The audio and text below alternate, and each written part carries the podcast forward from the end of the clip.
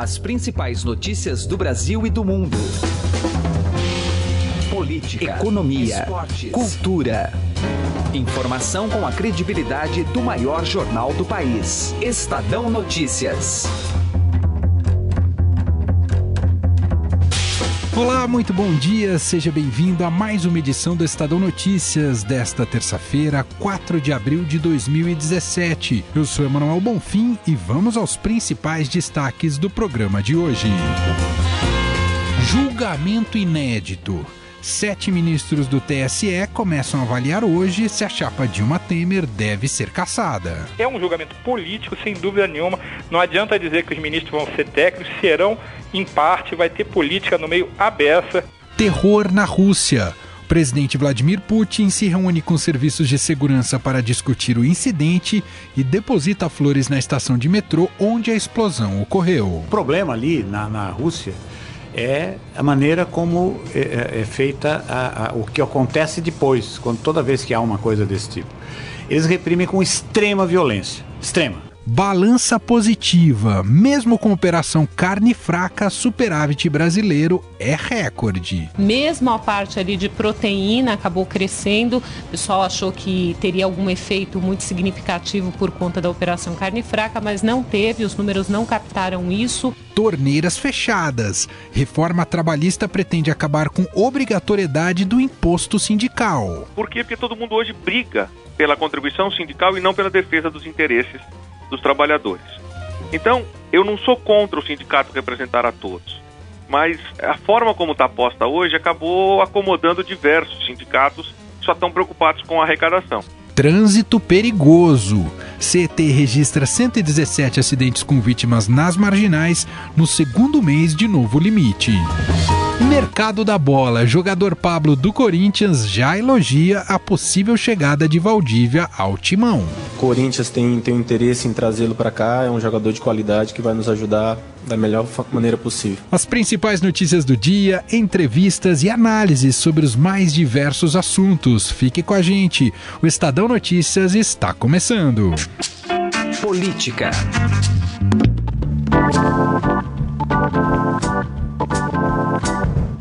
Com alta expectativa em Brasília.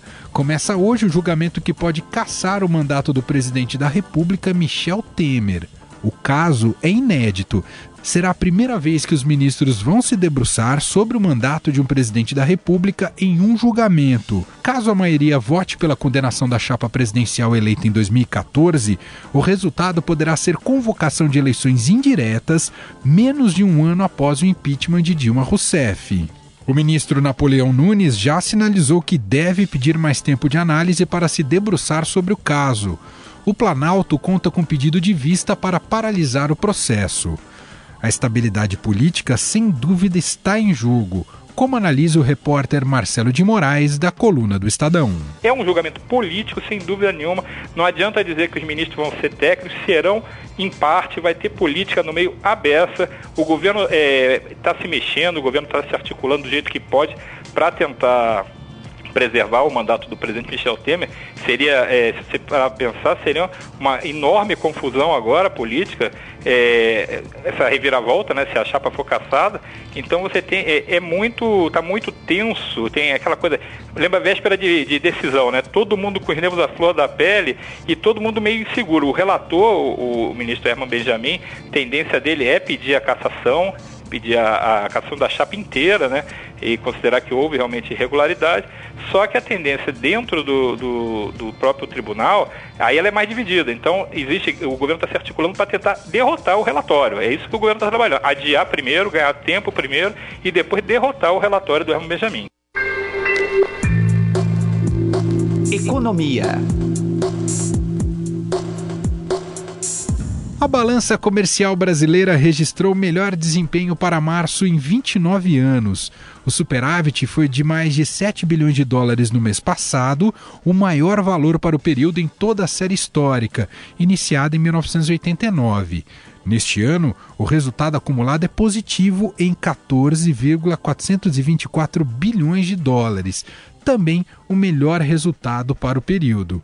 O superávit foi positivo mesmo com as sanções sofridas pela carne brasileira no exterior, após a Operação Carne Fraca como lembra a repórter Silvia Araújo, do broadcast econômico da Agência Estado. A gente teve aí a ajuda da safra recorde né, de soja, que ajudou bastante aí esse número do primeiro trimestre. Né?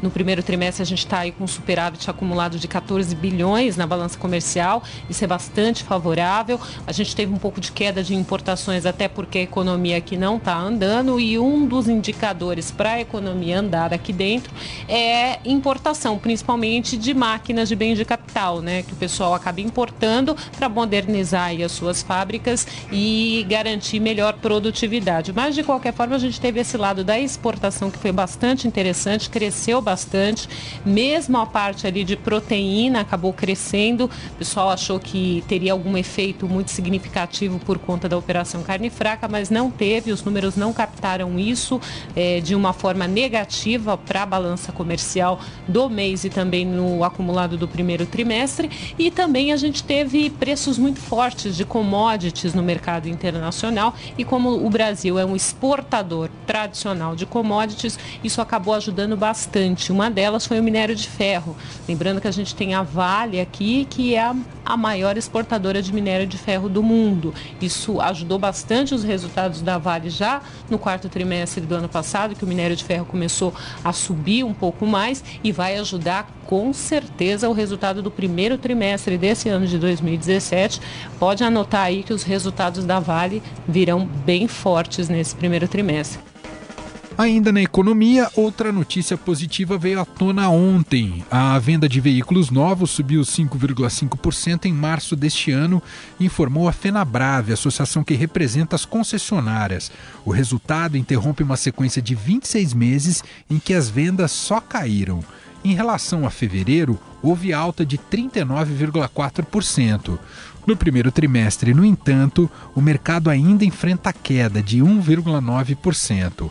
A expectativa da Fenabrave para o ano inteiro, considerando todos os segmentos, é de expansão de 2,42% em relação a 2016. Estadão Notícias.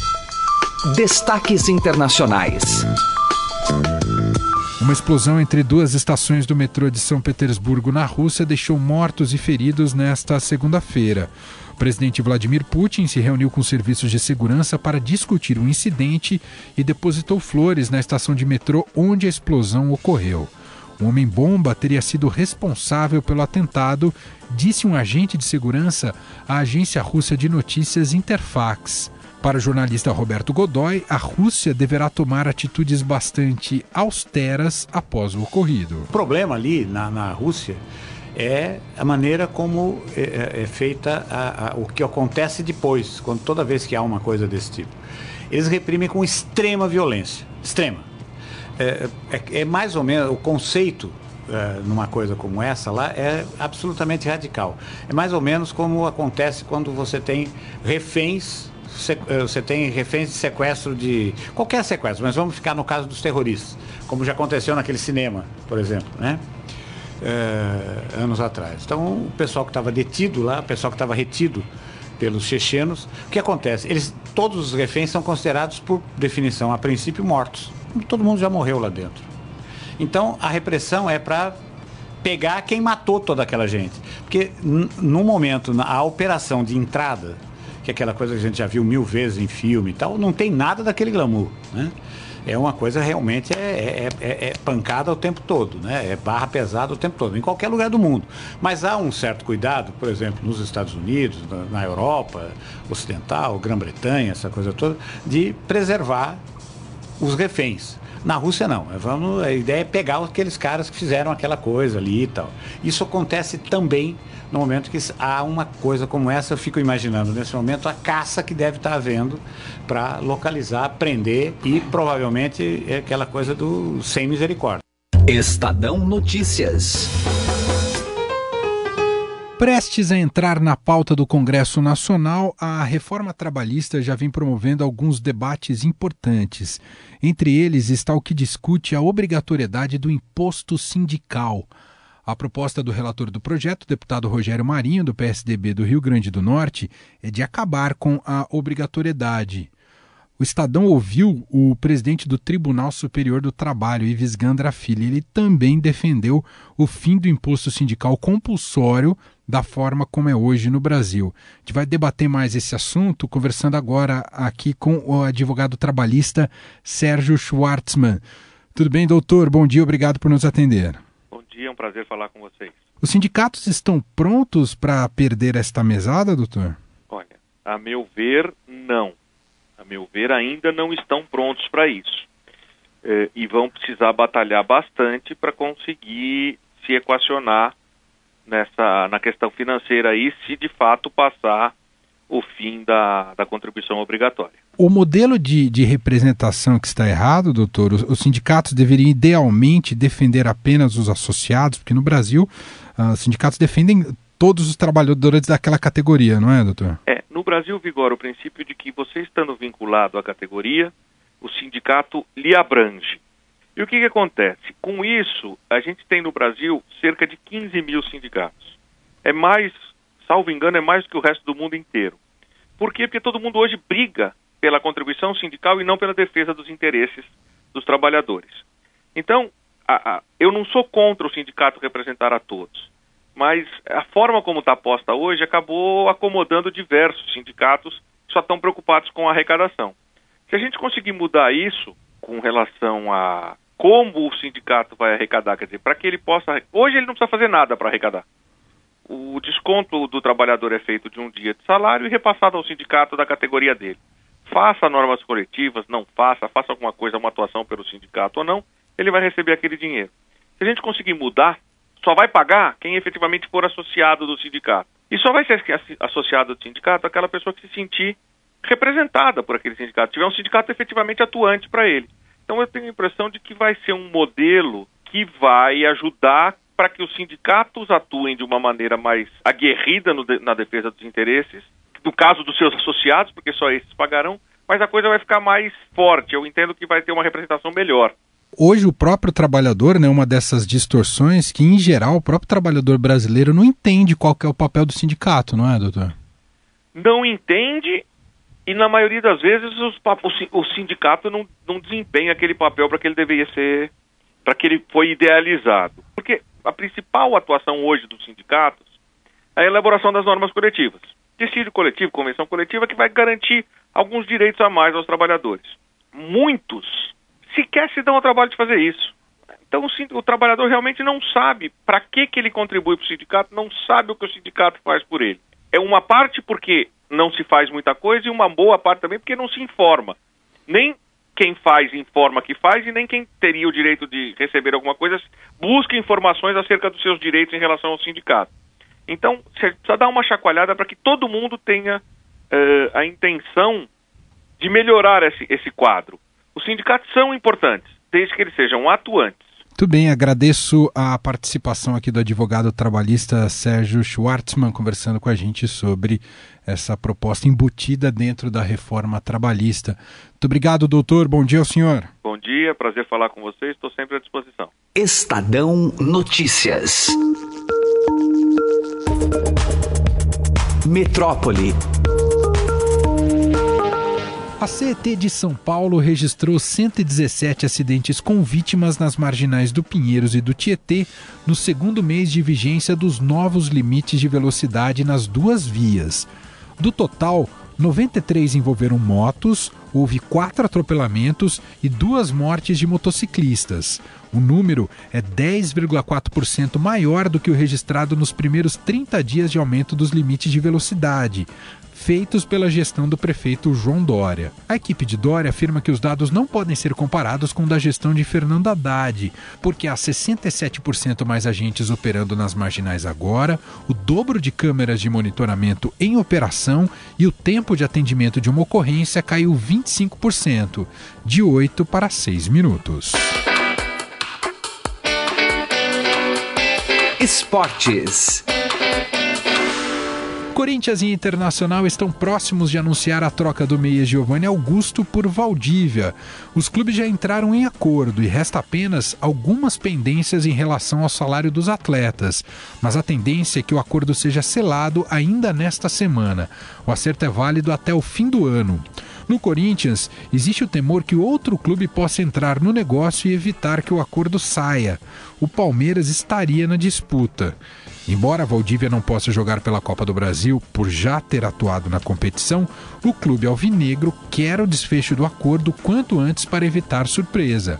Antes mesmo da concretização, o zagueiro Pablo, do Corinthians, já elogiou a possível vinda do Meia Colorado. Acho que sim, né? A gente sabe que o que o Valdívia já fez nesse tempo no Inter, né? Um jogador de qualidade e com certeza se o Corinthians tem, tem um interesse em trazê-lo para cá, é um jogador de qualidade que vai nos ajudar da melhor maneira possível. Apesar da troca positiva no campo de negócios, do campo de jogo, o clima é de rivalidade. Corinthians e Internacional se enfrentam nesta fase da Copa do Brasil. O jogo de ida será no dia 12 deste mês, no Beira Rio.